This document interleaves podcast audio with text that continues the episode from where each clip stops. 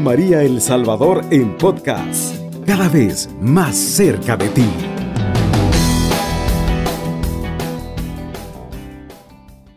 Muchas bendiciones para todos los que nos escuchan, a todos aquellos hermanos que quizás están postrados en una cama, enfermitos, que el Señor del cielo me les dé la fuerza y la gracia para poder soportar ese, ese momento que es cuando el Señor pues está más cerca de nosotros. Hoy pues llegamos al, a marzo, el mes de nuestros mártires. Nuestro mártir Rutillo Grande, Monseñor Romero, nuestros laicos Manuel Solórzano y Nelson Rutilio Lemos. Es una bendición el tener nosotros que el privilegio de tener estos mártires. Y precisamente también este mes celebramos o dedicado a San José, que es el mes de, nuestro San José. La tradición de la iglesia ha asignado una devoción especial a cada mes del año y marzo está dedicado en particular a San José, casto esposo de la Virgen María y patrono de la Iglesia Universal. San José es conocido como el santo del silencio porque la Sagrada Escritura no recoge ninguna palabra pronunciada por él, pero sí sus obras, su fe y su amor que influenciaron en Jesús y en su santo matrimonio.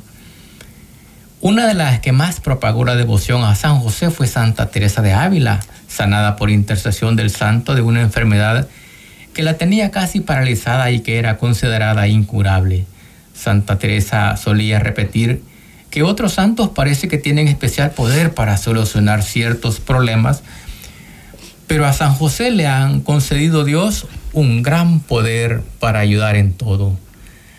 Hacia el final de su vida, la Santa Carmelita resaltó que durante 40 años, cada año en la fiesta de San José, le he pedido alguna gracia o favor especial y no me ha fallado ni una sola vez.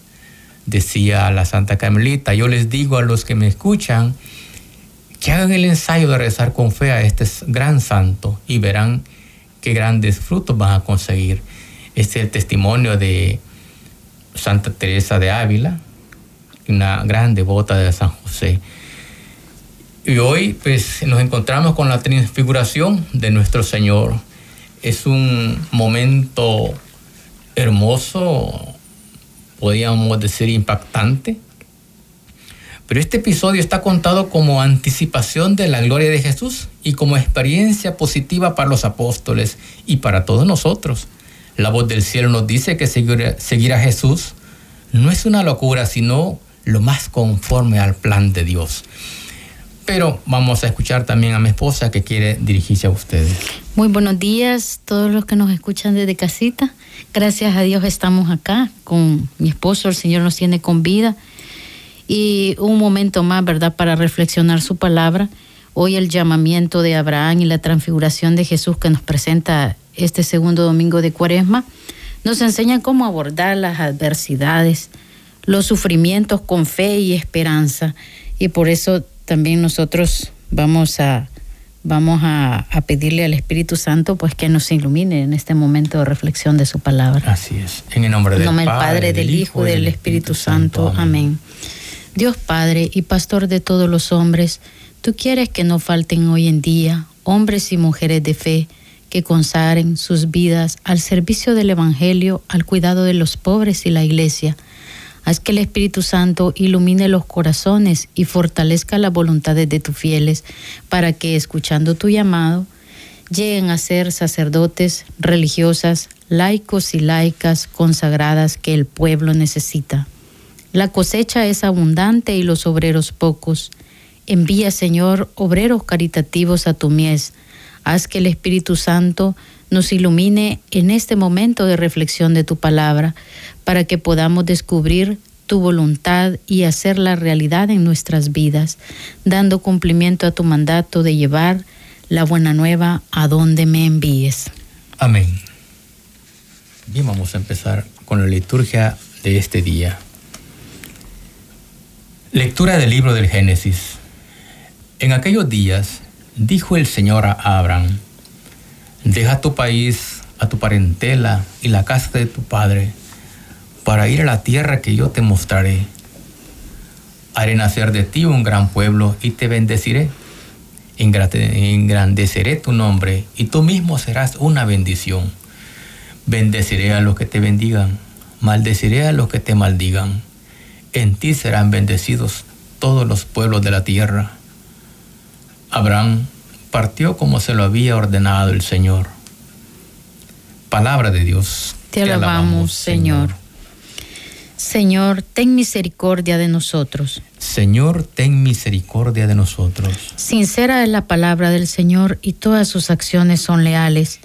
Él ama la justicia y el derecho.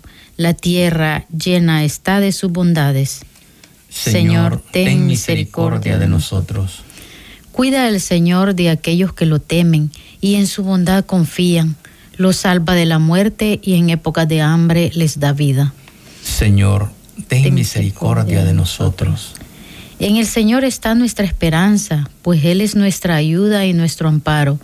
Muéstrate bondadoso con nosotros, puesto que en ti, Señor, hemos confiado. Señor, ten, misericordia de nosotros. Lectura de la segunda carta del apóstol San Pablo a Timoteo.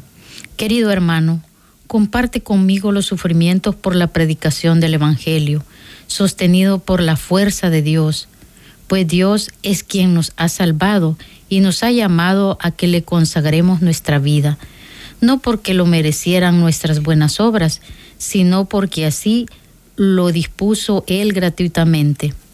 Este don que Dios ya nos ha concedido por medio de Cristo Jesús desde toda la eternidad, ahora se ha manifestado con la venida del mismo Cristo Jesús, nuestro Salvador, que destruyó la muerte y ha hecho brillar la luz de la vida y de la inmortalidad por medio del Evangelio. Palabra de Dios. Te alabamos, Señor. Del Santo Evangelio según San Mateo. Gloria, a, ti, Señor Jesús. Señor Jesús. En aquel tiempo, Jesús tomó consigo a Pedro, a Santiago y a Juan, el hermano de este, y lo hizo subir a solas con él a un monte elevado. Allí se transfiguró en su presencia. Su rostro se puso resplandeciente como el sol y sus vestiduras se volvieron blancas como la nieve. De pronto aparecieron ante ellos Moisés y Elías conversando con Jesús. Entonces Pedro le dijo Jesús, Señor, qué bueno sería quedarnos aquí si quieres. Hacemos aquí tres chozas, una para ti, otra para Moisés y otra para Elías. Cuando aún estaba hablando, una nube luminosa los cubrió y de ella salió una voz que decía, Este es mi Hijo muy amado, en quien tengo puestas mis complacencias. Escúchenlo. Al oír esto, los discípulos cayeron rostro en tierra, llenos de un gran temor. Jesús se acercó a ellos, los tocó y les dijo, levántense y no teman. Alzando entonces los ojos, ya no vieron a nadie más que a Jesús. Mientras bajaban del monte, Jesús les ordenó, no le cuenten a nadie lo que han visto hasta que el Hijo del Hombre haya resucitado de entre los muertos. Palabra del Señor. Gloria, a ti, Señor Jesús. Muy bien, hermanos. Nos hallamos ante un, un relato que parece calcado del capítulo 24 del libro del Éxodo, en el que se narra la teofanía del Sinaí. Ahí se dice que Moisés subió al monte con tres compañeros, Aarón, Nadab y Abiú, que los cubrió una nube y que desde ella Dios les habló al séptimo día. Tantas coincidencias pues nos hacen pensar una vez más en el interés de los discípulos por presentar a Jesús como un nuevo Moisés, que supera al primero. De hecho, es reconocido por la voz como mi hijo, el amado, mi predilecto. No solo eso, quienes lo acompañan como asintiendo a todo el, episodio teofánico son nada menos que Moisés y Elías, es decir, la ley y los profetas, toda la escritura sagrada de los judíos. ¿Qué puede haber de histórico detrás de un relato tan cargado de simbolismo? No podemos saberlo porque lo que nos transmite la narración es un tanto un episodio histórico en el sentido que nosotros damos a este término. Cuanto la fe de los discípulos quienes con seguridad hubieron de percibir en Jesús una transparencia o profundidad que les impactó profundamente. Si quisiéramos expresar en una frase el significado de, del relato, quizás habría que decir esto. Jesús es transparencia de lo divino, porque como ha escrito James Sullivan, Jesús es lo que acontece cuando Dios habla sin obstáculos en un hombre. Por eso podemos decir que es un hombre transfigurado. La transfiguración no fue un hecho puntual en la vida del, del maestro de Nazaret, sino el estado de su ser. ¿Qué hacía Jesús, un hombre transfigurado? ¿Y en qué se notaba? Según los datos que nos aporta las narraciones evangélicas, lo que mostraba Jesús como un hombre transfigurado era su bondad, su compasión, su autenticidad, su integridad y coherencia, su libertad, su vivencia de Dios. Todo ello resulta profundamente coherente porque antes que nada una persona transfigurada es una persona profundamente humana. Todo lo auténticamente humano es transparencia de Dios o por decirlo de otro modo, la vivencia de lo, de lo humano nos diviniza. Quedan atrás afortunadamente los viejos dualismos y engañosas dicotomías o contradicciones que enfrentaban lo divino y lo humano como realidad antagónica. Desde nuestra perspectiva no son sino las dos caras de una misma realidad. Por ello precisamente podemos abrirnos al misterio de Jesús, Dios hombre, desde una nueva clave mucho más comprensiva y coherente. Pero una persona transfigurada es sobre todo alguien que ha visto y por eso comprendido el misterio luminoso de lo real más allá de la conceptualización, conceptualizaciones mentales. Lo que debía percibirse en Jesús es pues, la mirada, el gesto, la actitud, de quien ha visto, de quien vive en un nivel de conciencia que trasciende lo mental y capta su identidad profunda como una identidad no separada de nadie ni de nada. Acordémonos aquellas frases, el Padre y yo somos uno. El que me ve a mí, ve al Padre. Lo que hacéis a cualquiera de estos, me lo estás haciendo a mí. Tuve hambre y me diste de comer. Es la identidad compartida y no dual, que solemos nombrar como conciencia, presencia, quietud, silencio, vacío, Dios. Quien lo ha visto y lo vive queda transfigurado.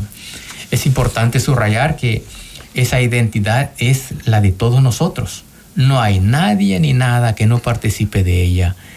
Al ser pues no dual, se echan por tierra todas las comparaciones porque se elimina la raíz misma de la comparación, el modo de conocer dualo mental que, hacía de cada ser un individuo separado y enfrentado a los otros. Al ser nuestra identidad, lo único que nos hace falta es descubrirla. Solo en la medida en que veamos podremos superar el individualismo superficial que nos asfixia y reconocer y vivir la red que somos, en la que todos formamos parte de todo y nos vivimos a su servicio todos somos personas transfiguradas que lo desconocen.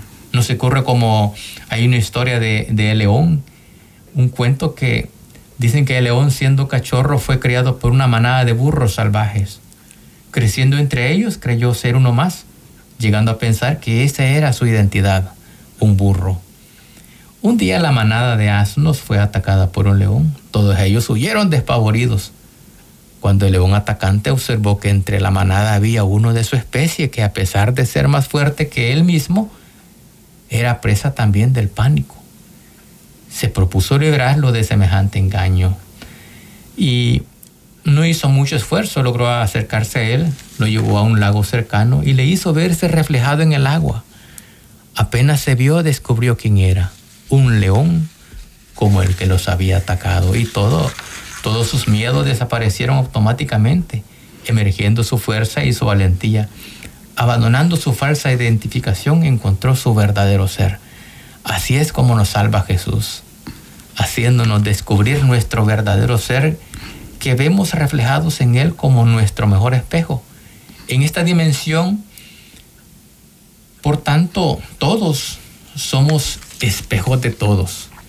En Él encontramos, por tanto, indicaciones que nos conducirán a ese descubrimiento, la vivencia del amor, la bondad, la compasión, la autenticidad, la libertad, la confianza, el silencio y la experiencia de Dios.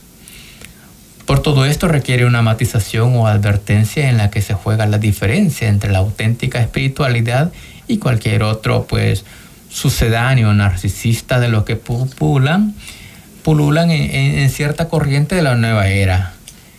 El sujeto de la transfiguración no es el yo.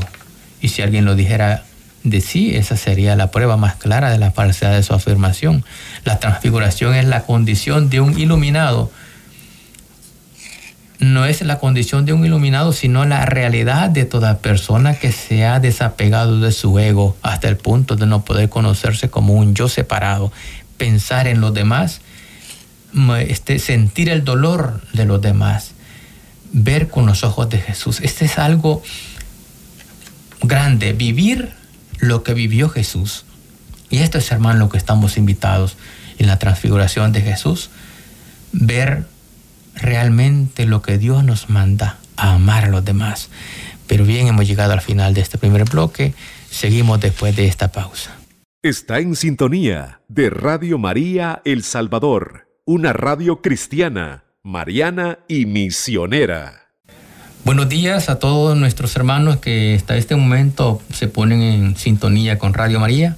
Estamos en el programa El Evangelio Hecho Vida, meditando, reflexionando pues el Evangelio de hoy, que es de la transfiguración. Estamos hablando del... En la medida en que veamos, vayamos descubriendo también que más allá de tantos límites y tanta negatividad de todo tipo, toda la realidad está ya transfigurada. Amarnos los unos a los otros, dar la vida por los demás. ¿Qué es lo que hizo Jesús? Me encanta lo que decís con lo del burrito y lo de los burritos y los león, eh, león, ¿verdad? Esa historia me gusta porque eh, realmente estamos llamados a buscar nuestra identidad, a ser transfigurados. Y también me gustaba un pasaje de, del libro del Papa Benedicto XVI, el libro se llama Jesús de Nazaret. Eh, realmente ahí habla de que Jesús es la palabra, es la verdad, es el amor. Y el ser humano necesita vivir en verdad, ir en busca de la verdad y no solo buscarla, sino vivir en la verdad, ser amado por Dios y en Dios. Solamente así podrá encontrarse a sí mismo, ¿verdad? Eh, ya lo decíamos anteriormente, eh, decíamos hablar, abandonarse en sí mismo, es volverse a encontrar también. La, raíz de este mensaje del Evangelio de hoy está en proponer a Jesús como la presencia de Dios entre los hombres. Por eso hay que escucharlo. Escuchar al Hijo es transformarse a Él, tratar de imitarle en su amor por los demás, en su bondad por los demás y llevar una vida como la suya. A eso estamos invitados. Es decir, ser capaces de manifestar el amor en todo momento a través del don total de sí. No se trata de querer escuchar una voz del cielo, se trata de descubrir la voz de Dios en el grito de los desesperados, los que sufren injusticias, de aquellos enfermos, de que cada uno de los seres humanos encontramos en nuestro caminar. Y no solo en el grito, digamos, desesperado del que sufre las injusticias, sino también de aquel que denuncia y hace justicia y también que lleva una consecuencia de, eh, de, sufrir a causa de la denuncia. Y esto solo se puede ver y sentir un pueblo, un pueblo que sufre, lo puede ver, lo puede sentir, como el caso de Monseñor Romero, que muchos no lo conocieron, pero el pueblo sufrido sí lo conoció por medio de, de que esta historia, ¿verdad? Se recuerdan, hay una historia de Susana, donde aparece Daniel, ¿verdad? Cuando van a acusarla injustamente y la van a matar. Este, esto me gustaría que lo leyeran porque realmente ahí se va a hacer justicia, pero también a Daniel no le importa eh, qué dirán los demás no le importa ser un joven, el Señor lo hace hablar y el Señor lo hace descubrir la verdad. Y tarde o temprano, pues aquí no fue tan tarde, ¿verdad? Porque a Susana se le pudo salvar la vida gracias a la intervención del Espíritu Santo que se posó en este joven llamado Daniel.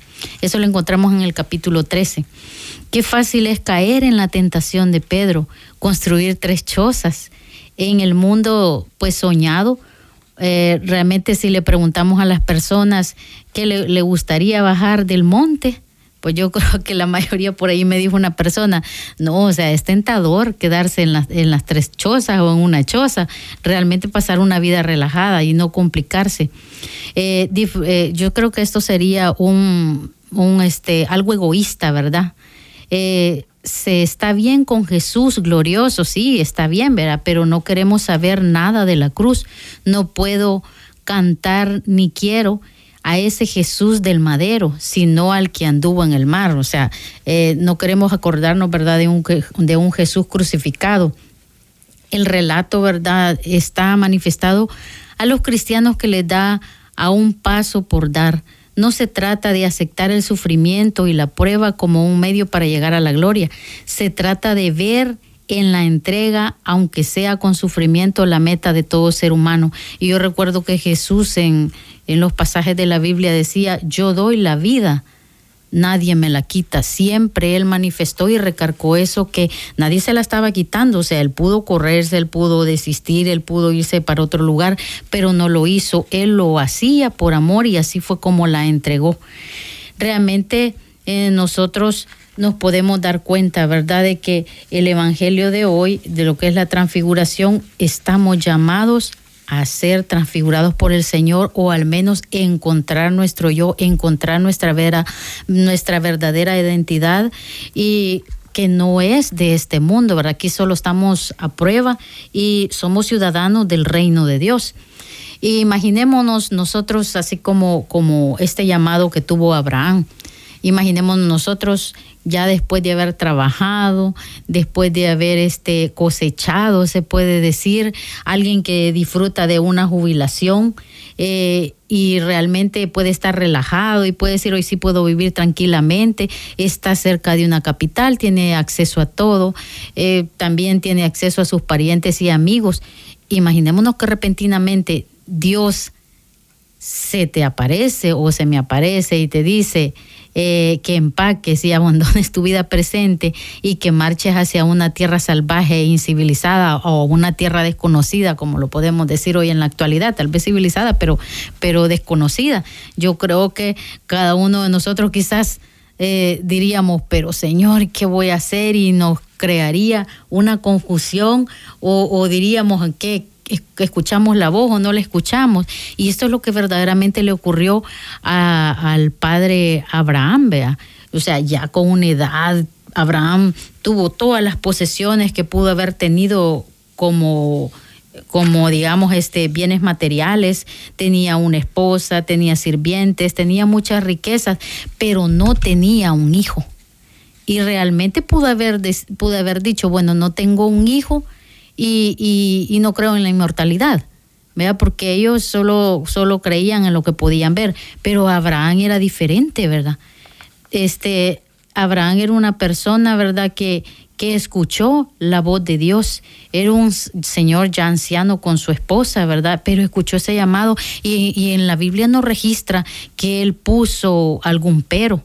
Simplemente dice que Abraham marchó como se le había, le había dicho el Señor. Entonces, eso es un verdadero caminar, vea, eso es tener fe. Abraham escucha un mandamiento de Dios que no puede ver. Cree que este Dios debe saber lo que está hablando y comienza su travesía en, un lugar desconocido para él. Recordemos que San Pablo dice, caminamos en fe y no en visión. Esto nos dice en Segunda de Corintios, capítulo 5, versículo 7. Es por eso que Abraham es el más grande modelo de fe del Antiguo Testamento. Tener fe no se trata solamente de creer, se trata de caminar, se trata de vivir con Dios, de pensar en Dios, de pensar, nosotros hoy pensamos en Jesús, el Hijo de Dios, y realmente nosotros debemos de este, involucrarnos en esas adversidades a las cuales nos vemos enfrentados, que ahora lo que, lo, ¿qué es lo que nos motiva? Simplemente Dios le había prometido algo que él quería desesperadamente. Abraham tenía, como decía, muchas propiedades, pero no tenía hijos. Eh, realmente este, este hombre solamente podría, digamos, haber visto eh, la inmortalidad solamente en un hijo y que se fuera trascendiendo de generación en generación su nombre, pero, pero él decide creerle a Dios, decide abandonar todo a su parentela, como nos dice la Biblia, y decide tener ese caminar y ese encuentro con Dios. No sabemos cómo fue eh, en cada momento ese encuentro con Dios, ¿verdad? Porque la Biblia solo nos registra una parte, pero ha de haber sido toda una lucha, ha de haber sido constante ese encuentro. Y podemos ver también la parte de la comunicación con Dios. Si nos fijamos en la primera lectura, también eh, tenemos eh, Abraham con Dios pero también ocho años después también podemos ver que este, en la Biblia nos registra Moisés. ¿verdad? Moisés, que también tiene ese encuentro con Dios en un monte elevado, en el monte de Sinaí. Tenemos también este que eh, Moisés le dice, te quiero ver, pero, pero Dios le dice, no me puede ver, no hay ser humano que resista que pueda ver mi rostro. Y en el caso de, de, de la transfiguración que estamos viendo precisamente este día, vemos cómo el Señor se transfigura, o sea, es algo que ya Él lo tiene, pero no es visible a los ojos de todos, pero sí hay testigos, tenemos estos tres discípulos que ellos sí lo logran ver. Jesús todo el tiempo fue transfigurado, él vivía en la verdad, él era Dios, él, se comunicaba directamente con Dios porque era el Hijo, era el único que podía eh, comunicarse y realmente verlo transfigurado ha de haber sido una experiencia muy bonita y aterradora también para los apóstoles, pero es una muestra para nuestra vida futura eh, veamos cómo el Señor vive de pureza, vive de verdad y veamos el otro lado de aparte de Moisés, cómo Moisés el Señor también lo coloca en una, en una piedra, en un hueco de una piedra y le dice, te voy a dejarme ver, pero solo mis espaldas. Y, y pasa y lo cubre y le deja ver toda su espalda, sus cabellos, así nos narra, ¿verdad? Y, ¿Qué podemos eh, sacar de todo esto? Que solamente podemos encontrar la transfiguración cuando vivimos en oración.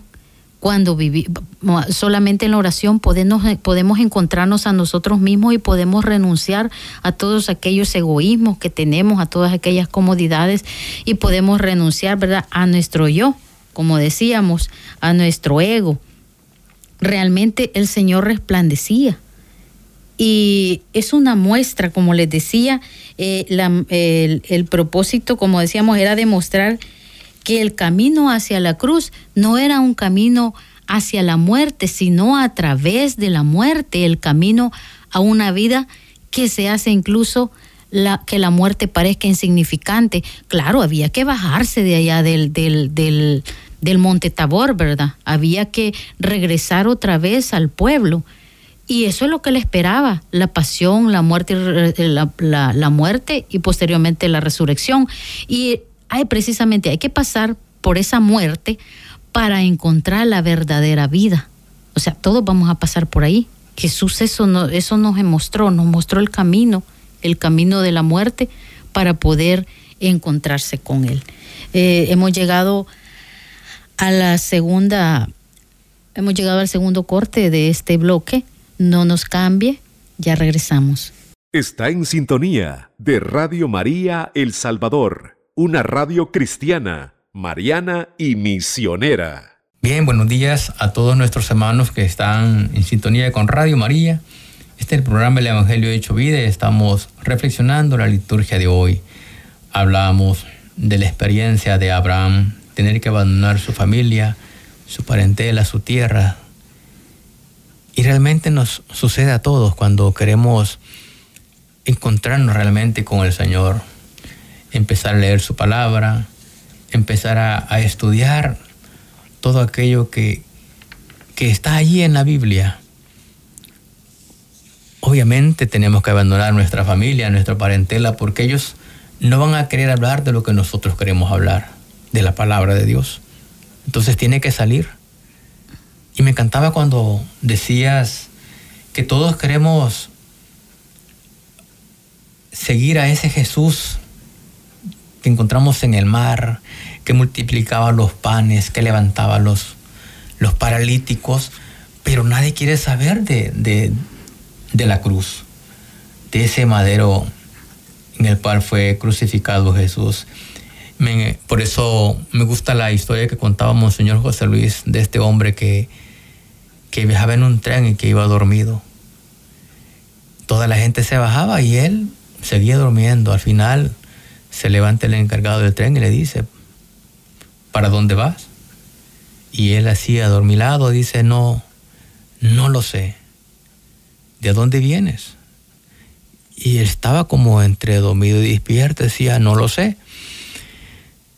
Y decíamos, Señor José Luis, realmente hoy en la actualidad muchos caminamos así, que no sabemos de dónde venimos ni para dónde vamos.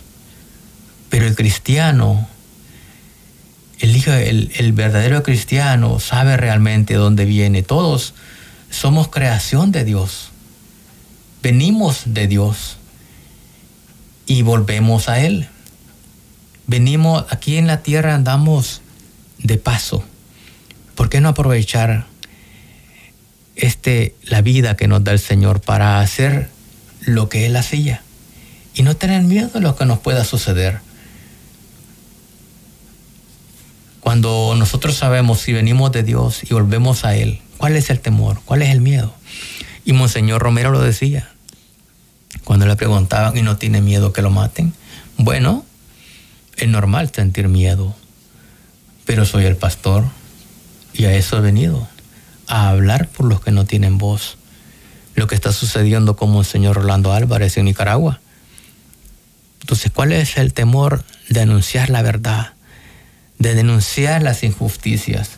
Si a mí me prohíben no pedir oraciones por Monseñor Orlando, ¿quién me lo va a prohibir? Si Dios mismo me lo pide, orar por todos aquellos que nos persiguen, por aquellos que nos hacen daño. Incluso el domingo pasado nos decía Jesús, amen a sus enemigos. Y decíamos, qué difícil, pero ese es el camino. Y Jesús nos lo enseñó. Él en la transfiguración, pues decimos que hablaban con Moisés y Elías, le hablaban de su pasión, de su muerte, cómo iba a morir, todo lo que iba a sufrir.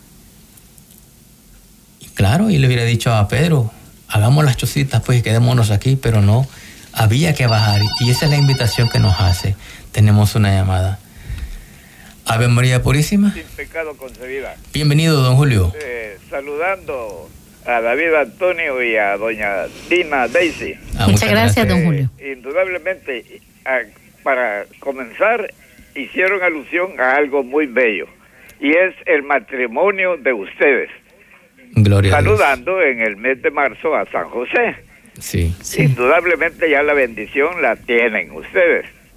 Aparte de que pueden tener alguna fricción eh, en la vida. Pero eso es normal.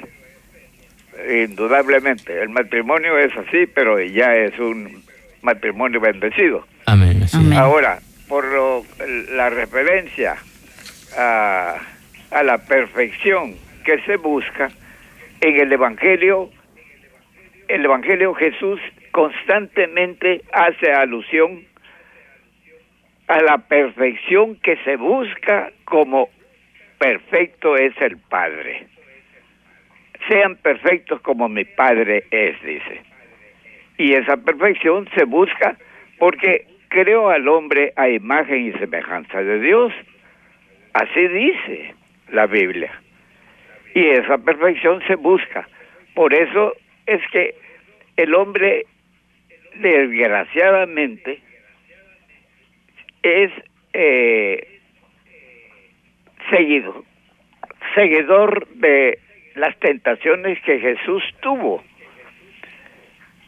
Convertir las piedras en pan, eh, adorar a las cosas del mundo y buscar no tener ningún eh, rasguño al caer. esas tres tentaciones el hombre las persigue constantemente porque cae en ellas y se olvida de Dios. Pierde el amor al, al prójimo, al semejante. ¿Por qué? Porque es presa de las tentaciones. Se olvida de que Dios es amor. Y al perder esa eh, condición que Dios le da, pierde a Dios, indudablemente. Eso es lo que pasa. Pero bien, sobre esto se puede hablar muchísimo y ustedes han hecho alusión precisamente en esa transfiguración que el hombre tiene y que señala el Evangelio para el caso del Evangelio en este día. Pero esa transfiguración que el hombre busca es precisamente la perfección que Dios nos señala, que Cristo nos señala, que debe de buscar el hombre en seguir en el amor la perfección de Dios. Pero bien, felicidades amigos. Muchísimas gracias, don Julio. Gracias, don Julio. Y sí, realmente en, en las charlas prematrimoniales decimos eso, ¿verdad? pues lo escuchamos también de Monseñor Romero, que el hombre cuando llega al matrimonio junto a su esposa, recibe ese sacramento, decimos que el hombre se convierte en, en Jesús y la esposa se convierte en la iglesia. Por eso en Efesios 5, 25 dice, esposos, amen a sus esposas como Cristo amó a la iglesia y entregó su vida por ella. Y claro, uno tiene, después de eso, dice, ah, ya estoy casado, ya estuvo. No, empieza su caminar. Eso es lo que dice don Julio César, buscar la perfección. A partir de ese momento, uno puede, va a recibir muchas tentaciones, pero va a demostrar a la comunidad, a la asamblea, con su testimonio, con su actuar, que él va siguiendo a Jesús, luchando por mantener esa iglesia limpia, blanca, sin arrugas, dice en la, en la carta de los Efesios. Y sí, es un, bonito ejemplo en el cual la transfiguración que, leemos este día, Jesús habla acerca de, de, su pasión, lo cómo va a morir. Yo digo, ¿cómo ha de ser eso? Que me digan a mí cómo voy a morir, pero tengo que seguir ese camino porque eso, así lo manda el Padre. Amar a los demás, entregarse, desgastarse por el otro, no pensar en mí, no. De, de buscar la gloria, pero darme y desgastarme por los demás. Eso es realmente lo que... Sí, eh, me gusta eso porque eh, bendita radicalidad, dicen muchos, ¿verdad? Muchos sacerdotes cuando hablan acerca de, entregar la vida, en el caso de Jesús, pero en el caso también de los profetas y con Monseñor Romero se experimenta eso, ¿verdad? No le importó su persona, le importaron los demás y lo que estaba diciendo, gastarse y desgastarse. Esa es la vida de un verdadero cristiano, porque si esperamos recompensas, no tendría nada de, de ser cristiano. La meta no es la gloria, la gloria está en el deshacerse por los demás pensando en Dios todo momento. Y eso es lo que ocurrió con, digamos, eh, en, dos, en dos planos, diríamos. En el caso de, la primera lectura, en el caso de, Abraham. Primero nos hablan de la vocación de Abraham, ¿verdad? Pero la lectura tiene un aspecto histórico donde habla de, dónde era eh, Abraham y eh, que era, digamos, de una migración de arameos y era un seminómada de Mesopotamia. También encierra la parte religiosa.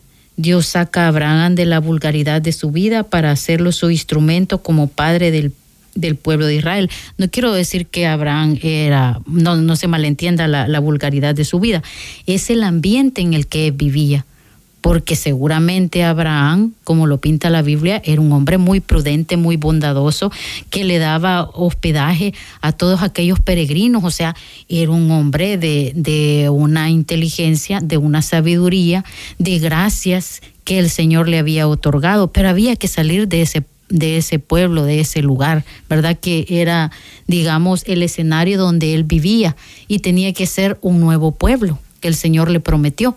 Así también el Señor eh, nos invita a salir de ese escenario, no porque nosotros seamos, digamos, vulgares, porque decir, no, si nosotros somos buenos, vea, y, nos vamos en esa, eh, eh, en esa, y si nosotros vamos a seguir aquí, no, cuando Dios nos pide algo es porque nos quiere sacar de ese lugar y nos quiere enseñar algo nuevo, nos quiere transformar y, estamos hablando de la transfiguración, vea, y esa experiencia en el monte, en lo más elevado, ya decía mi esposo Moisés, no subió solo, también tuvo testigos. Tuvo a Aarón, tuvo a Nadab y a Abiú. Fueron los que lo acompañaron. Y Jesús también tiene testigos, tiene a los tres apóstoles que van a presenciar esa transfiguración del Señor, esa pureza que el pueblo no la puede ver. Y nosotros hoy también estamos llamados a ver esa transfiguración del Señor, a ver la transfiguración de nuestros mártires, a reconocerlos tal como los reconoce la iglesia, como beatos, como santos que dieron la vida por los demás y no decir, ah, no, ves esos que se quisieron morir buscaron la muerte. No, no es así, vea. O sea, el Señor podríamos decir, sí, buscó la muerte el Señor, pudo huir, pudo hacerse del lado de los romanos, pudo haber hecho tantas cosas, vea, pero, pero no morir. Ya el Señor lo decía, apártase Satanás, ponte tras de mí. Eso le dijo a San Pedro. Y la similitud que hay entre San Juan el Bautista, Jesús, y con el Padre Rutilio Grande y Monseñor. Primero muere Juan el Bautista y tres años después Jesús. Igual se dio con Rutilio Grande, que Padre Rutilio muere en el 77, 12 de marzo, y Monseñor Romero el 24 de marzo del 80. Son similitudes así que yo decía, hoy que voy a hablar de Monseñor y el Padre Rutilio, ¿cómo es eso? Pues, y vamos a hablar de la transfiguración cuando Jesús habla con Moisés y Elías y le hablan cómo va a morir. Es una historia grande en la cual nosotros como cristianos, como bautizados, de seguir esa línea, de no tener miedo, como decía Jesús, no le tengan miedo a aquel que te puede matar tu cuerpo, pero no puede disponer de tu alma. Eso es lo grande, pensar en los demás, en amarlos, incluso aquellos que nos persigan, que los, que nos hacen daño. Solo el amor puede superar todas esas dificultades que como nosotros como cristianos podemos encontrar. La transfiguración de Jesús nos da una gran enseñanza poder irradiar esa luz ante la comunidad, de, ver, como le decimos a las parejas, que quien nos vea a nosotros te vea a ti, Jesús. Y esa es la misión que tenemos, hacer que todos los demás vean en cada cristiano a Jesús en la segunda lectura teníamos también que unos mil, mm, digamos, mil novecientos años más tarde San Pablo escribe esta palabra a Timoteo, soporta conmigo los sufrimientos por el Evangelio, es lo que le pide. Eh, ser cristiano durante los primeros 300 años significaba arriesgarlo todo. Si los romanos te atrapaban, pues podría significar torturas, muertes, o si tenía buena suerte, ¿verdad? solo le quitaban sus posesiones pues sabemos el riesgo que corren todos aquellos que siguen a Cristo. Así es. En la carta de San Pablo nos dice, pues Dios es quien nos ha salvado y nos ha llamado a que le consagremos nuestra vida. Pidamos al Espíritu Santo Dios que nos acompañe siempre, nos ayude a poder hacer siempre que nuestras acciones, nuestros gestos, nuestro caminar, sea siempre haciendo la voluntad de Dios. Que el Señor del cielo le multiplique sus bendiciones, sus bienes, cuide de sus hijos, de su familia y les ayude a caminar haciendo y cumpliendo los mandamientos de Dios. Cubriendo todo El Salvador. Radio María, 107.3 FM.